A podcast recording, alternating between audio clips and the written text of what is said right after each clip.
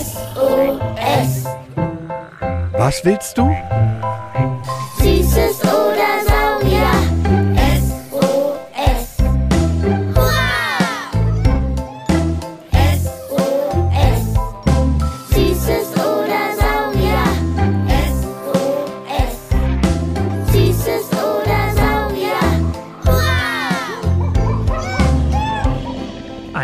Podcast über alles, was krabbelt, Stampft blubbert. und fliegt. wir haben Süßes Und wir haben Saurier. heute mit Schlauen Tieren.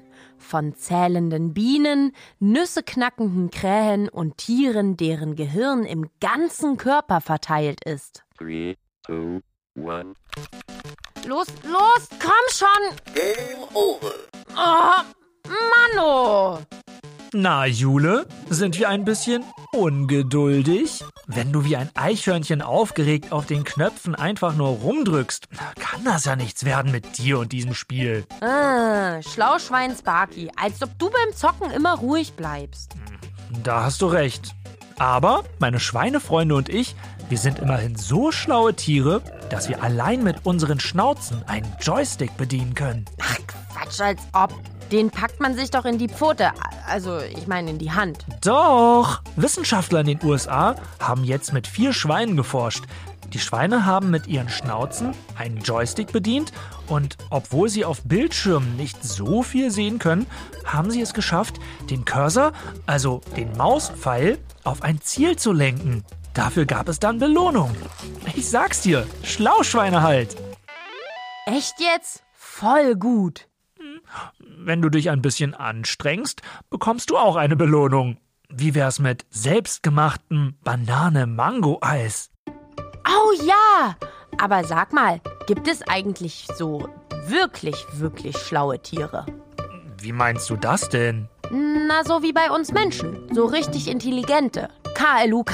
Richtig klug. Ach, du meinst, ob wir vielleicht nur denken?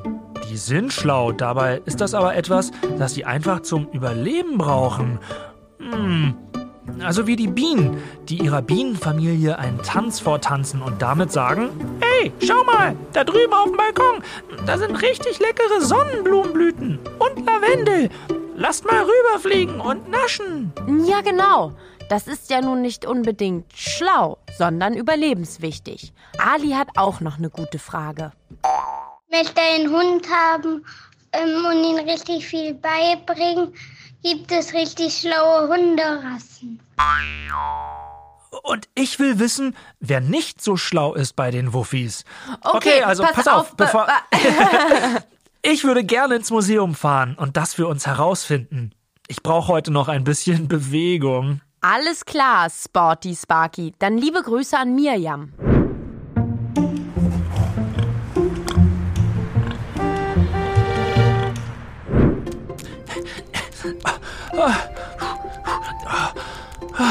Puh, Kinder. Ins Museum joggen war vielleicht doch nicht so eine gute Idee. Bin ganz schön aus der Übung. Aber schön ist's hier entlang des Wassers. Weil Jule und ich, auch wenn ich das Schlauschwein der Berliner Sparkasse bin, ja nicht alles wissen können, helfen uns die klugen Wissenschaftlerinnen und Wissenschaftler vom Museum für Naturkunde Berlin, eure Fragen zu beantworten. Heute treffe ich Verhaltensbiologin Mirjam.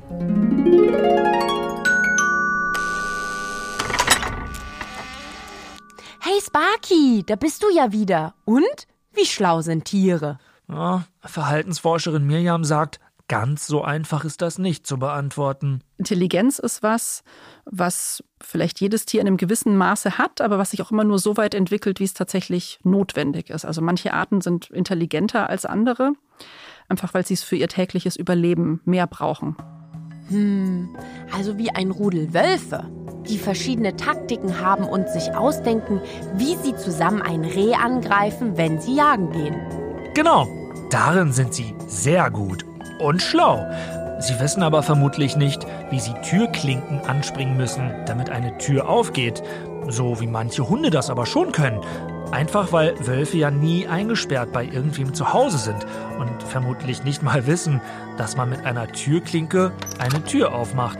Aber gibt es trotzdem ein Tier, von dem man sagen kann, das ist das schlauste Tier der Welt?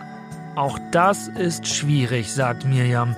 Davon Intelligenz oder Schlausein zu reden, findet sie unfair, weil es ja darauf ankommt, was Tiere gut können. Tiere, die Hände haben zum Beispiel, die sind halt zum Beispiel gut da drin, Werkzeuge zu benutzen.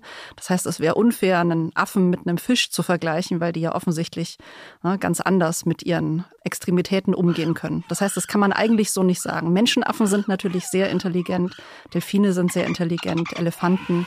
Aber so wirklich vergleichen ist schwierig. Hm, stimmt. Und eigentlich ist es ja auch bei uns Menschen so. Jemand, der nicht gut rechnen kann oder nicht gut lesen oder nur schlecht lernen kann in der Schule, der kann ja dafür was ganz anderes gut oder in ganz anderen Dingen richtig dolle gut und schlau sein. Vielleicht weiß derjenige alles über Ameisen oder hat eine ausgezeichnete Nase und riecht Dinge, die niemand anderes riecht. Aber bleiben wir mal bei sowas, was wir in der Schule lernen. Können Tiere rechnen? Du wirst staunen. Die Honigbiene, die auch den Futtertanz macht, die kann zählen. Die kann bis vier zählen bzw. Mengen unterscheiden. Danach kommt sie durcheinander. Das haben Forscher ganz toll eigentlich zeigen können. Da haben die Nahrungsquellen markiert mit verschiedenen Symbolen. Und die Biene sollte immer dorthin fliegen, wo mehr Symbole drauf waren. Und zwei gegen eins konnte sie unterscheiden und drei gegen zwei und vier gegen drei eben auch. Aber danach ist sie durcheinander gekommen. Die Honigbiene lernt also das, was ihr Menschenkinder spätestens in der ersten Klasse lernt. Kleiner und größer als oder weniger und mehr. Zwei Eiskugeln sind weniger Eiskugeln als drei. Und so richtig rechnen, also so zwei Eiskugeln plus drei Eiskugeln macht Fünf Eiskugeln. Und ja, da gibt's sogar mehrere Tiere, die das können. Ganz berühmter Papagei, zum Beispiel der Graupapagei äh, Alex, der konnte im Zahlenraum bis äh, sechs oder sieben, da war man sich nicht so einig, addieren und subtrahieren tatsächlich, also richtig Rechenaufgaben machen. Es gibt Menschenaffen, die das auch können. Delfine können das, also es ist relativ weit verbreitet. Apropos Vögel. Der Wellensittich von meiner Mama hat immer gesagt, bist du der gute Bubi, bist du der gute Bubi, gib Küsschen, Küsschen. Oder die roten Aras, die Papageien, die manche zu Hause haben, die reden doch auch. Das ist eher ein Nachplappern von dem, was du ihm als Mensch sagst. Der versteht also nicht, was er da sagt. Verstehst du? Der versteht also nicht, was er da sagt. Verstehst du? ja, verstanden. Es gibt aber auch bestimmte Papageien, wenn mit denen geübt wird, verstehen die irgendwann, was wir ihnen sagen, sagt Mirjam. Den kann man konkret Fragen stellen. Zum Beispiel kann man ihnen ein Tablett mit verschiedenen Objekten zeigen und fragen, wie viele grüne Würfel liegen da drauf. Und der Papagei kann dann entsprechend zählen und die korrekte Antwort geben. Und das liegt schon sehr nahe, dass der wirklich versteht, was er da sagt. Ein Schlaupapagei. Ich habe mal gehört, dass zum Beispiel ein Graupapagei so schlau ist wie ein fünfjähriges Kind. Das ist irgendwie lustig. Der ist immer fünf im Kopf und könnte deshalb nie in eine Schule kommen. Da ist aber noch ein ziemlich cleverer Vogel unterwegs und den habt ihr alle schon mal gesehen. Ein richtiges Schlitzohr ist das, die Krähe. Die haben gelernt, wie sie Nüsse knacken können. Und zwar mit Hilfe eines Autos. Was? Mit einem Auto Nüsse knacken? Ich glaube, Sparky, die Frischluft ist dir zu Kopf gestiegen. Nein, kein Quatsch. Die Krähe kann das. Die haben dann gelernt, dass die Autos bei Rot anhalten und wenn man dann unter den Vorderreifen, also direkt vor den Vorderreifen so eine Nuss legt und dann die Grünphase abwartet und bei der nächsten Rotphase wieder guckt, dann hat man halt eine plattgefahrene Nuss und kann die essen und das machen Krähen. Bei denen piept's ja wohl. Naja, knacken tut's wohl eher. Das sind echt besonders kluge Vögel. Die sind aber nicht die einzigen Schlauvögel. Es gibt auch andere schlaue Vögel. Es gibt Beispiele von Reihern zum Beispiel, die Brotstücke klauen, vom Enten füttern und damit Fische anlocken, die sie dann selber wiederum fressen. Und konntest du herausfinden, ob es auch eine ganz schlaue Hunderasse für Ali gibt? Möchte einen Hund haben ähm, und ihn richtig viel beibringen, gibt es richtig schlaue Hunderassen. Wuff, wuff, wuff, wuff. Einen flauschigen, meist schwarz-weißen Zottelfellhund. Ein Hütehund? Also es gibt ein paar sehr berühmte Hundi. Also es gibt zum Beispiel den berühmten Border Collie Rico, der ist äh, auch in Fernsehshows viel aufgetreten. Der konnte sehr, sehr viele Worte mit Objekten verbinden. Also man konnte ihm sagen, er soll einen x-beliebigen Gegenstand aus dem Nachbarzimmer holen und er ist dann da rüber geflitzt und hat tatsächlich aus seinen vielen Stofftieren das Richtige gebracht zum Beispiel. Oh ja, die sehen auch so freundlich aus und sind ganz wuselig. Aber sehr schlaue Hunde wollen dann eben auch gut beschäftigt werden und viel lernen. Sonst drehen die zu Hause so richtig am Rad und bauen nur Mist. So Sofa zerfetzen, Dinge umschmeißen. Ein eher nicht so schlauer Hund hat also auch Vorteile. Englische Bulldoggen zum Beispiel. Ah, diese mit diesem riesigen Kopf, kniehoch, Schnauze bisschen eingedrückt, die so kleine Muskelpakete sind? Und eher immer so trantütig bis grummelig aussehen? Ja, genau die. Die sind echt nicht die hellsten. Total lustig. Wenn das Frauchen oder Herrchen geht, zum Beispiel auf Arbeit, braucht eine Bulldogge acht Stunden, bis die überhaupt merken, dass wer gegangen ist. Die haben also eine richtig lange Leitung. Ja, und ob. Lia hat uns auch noch eine interessante Frage geschickt. Erkennen sich Tiere selbst? Also ein Affe, wenn er in den Spiegel guckt, weiß er, dass er sich selbst sieht und keinen anderen Affen? Genauso wie kleine Kinder meinst du? Die verstehen das ja auch lange nicht. Wenn sie vor einem Spiegel stehen, denken sie, da steht noch ein kleiner Knirps. Lias Gedanke ist aber sehr schlau. Wissenschaftlerinnen und Wissenschaftler testen Lias Frage auch mit einem Spiegel. Da geht es erstmal darum, ob Tiere ihren eigenen Körper so als sich selber wahrnehmen können. Da malt man dann Tieren einen bestimmten Farbklecks irgendwo hin, wo sie das so mit ihren eigenen Augen so nicht sehen können, aber im Spiegel schon. Und dann stellt man sie vor den Spiegel oder konfrontiert sie mit diesem Spiegel und guckt dann, ob sie, wenn sie diesen Fleck bemerken, die entsprechende Körperstelle zum Beispiel betasten. Geklappt hat das mit Elefanten, Delfinen und Menschenaffen. Das ist ja affengeil. Also, ich äh, meine affenschlau natürlich. Tierisch schlau. Jule, du hattest doch vorhin von Wölfen erzählt. Beim Jagen im Rudel. Da hat mir Mirjam verraten, dass manche Tiere wirklich verstehen, dass sie in Gruppen stärker sind. Gruppenleben hat ja sehr viele Vorteile, also nicht nur bei der Jagd, sondern auch, weil man sich gegenseitig Schutz geben kann, weil man gemeinsam aufeinander aufpassen kann oder eben auch zusammenarbeiten kann. Und das machen ja nicht nur wir Menschen so, sondern viele Tiere auch. Und wie das entstanden ist, ist unklar. Ein Orca, auch Schwertwal genannt, hat mal versucht, mit seiner Flosse so eine große Welle zu schlagen, damit eine Robbe von einer Eisscholle kippt. Das hat er alleine nicht geschafft.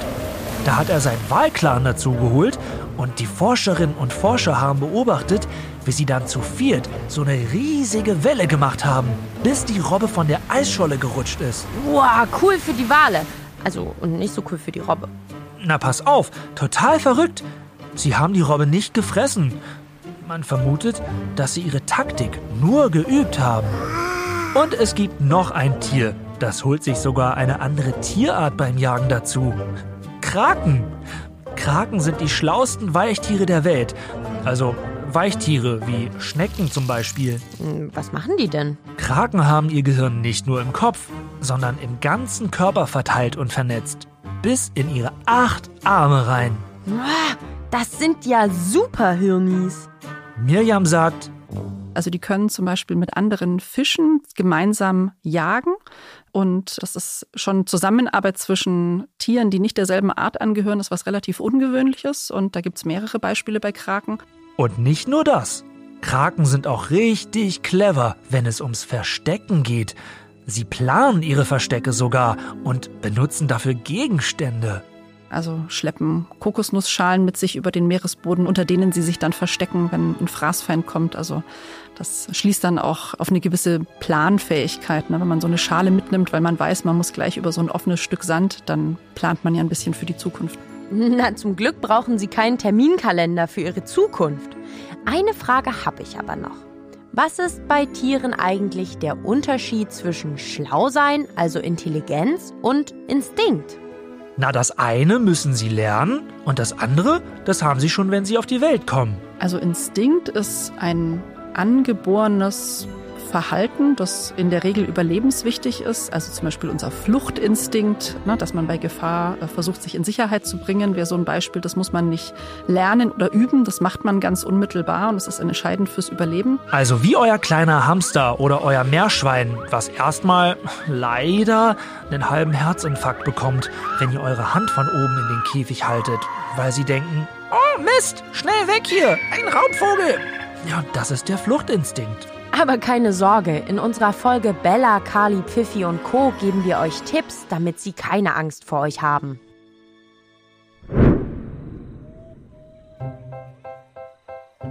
Huiuiui, das waren schon wieder ganz schön viele kluge Fakten zu Tieren und ihren Supergehirnen. Lasst uns nochmal gemeinsam testen, ob wir alle auch Schlauköpfe sind und was wir uns vielleicht sogar schon merken konnten. Danach haben wir sogar noch eine Überraschung für euch. Los geht's! Die Honigbiene kann zählen, und zwar bis vier. Und sie weiß sogar, dass drei Blüten weniger sind als vier. Der Graupapagei Alex legt noch einen oben drauf. Er konnte rechnen. Plus und Minus sowie 2 plus 1 ist 3. Gar kein Problem für ihn. Wenn ein Papagei allerdings redet, dann ist das eher ein Nachplappern. Er versteht nicht, was er da sagt. Wie wenn euch jemand etwas auf einer anderen Sprache vorsagt, die ihr nicht sprecht und es dann einfach wiederholt. So machen es auch Papageien. Aber mit ein bisschen Übung können manche Papageien zumindest uns verstehen, was wir sagen und antworten. Fragst du ihn, wie viele Äpfel auf einem Tablett liegen, zählt er sie und kann die richtige Antwort geben. Meine liebste Geschichte ist immer noch die mit den Krähen. Wie sie bei Ampeln, wenn die auf Rot sind und die Autos warten, vor den Reifen des Autos eine Nuss legen, das Auto drüber fahren lassen und so die Nuss knacken. Zu gut! Oder, oder die schlauen Border Collies, die die schlausten Hunde der Welt sind. Und die eher langsam denkenden englischen Bulldoggen, die manchmal erst merken, dass ihr Frauchen oder Herrchen überhaupt weg war, wenn es schon wieder da ist. Und die Kraken, die mit ihren acht Armen, wo selbst in den Armen das Gehirn steckt. Und wenn sie irgendwo langlaufen, wo sie wissen, da könnte Gefahr lauern, ja, nehmen sie sich eine Kokosnussschale mit, damit sie sich verstecken können. Die Kraken der Kokosnuss. Na, was habt ihr alles noch gewusst? Ich bin mir sicher, das habt ihr super gemacht. Ihr wollt eine Frage loswerden? Schickt uns eine Sprachnachricht mit eurer Frage an 0176 921 36208. Etwas über Wölfe, Rehe, Eichhörnchen oder Wildschweine im Wald? Her damit! Und wenn ihr mal ein bisschen Eltern, Oma, Opa, Babysitter frei wollt, erzählt ihnen mal von Beats and Bones. Das ist der Erwachsenen-Podcast und der ist auch vom Museum. Und damit ihr nicht verpasst, wenn unsere neue Folge Süßes oder Saurier über Vögel rauskommt, Abonniert uns! liebe Füße mit Affengrüße. Was willst du?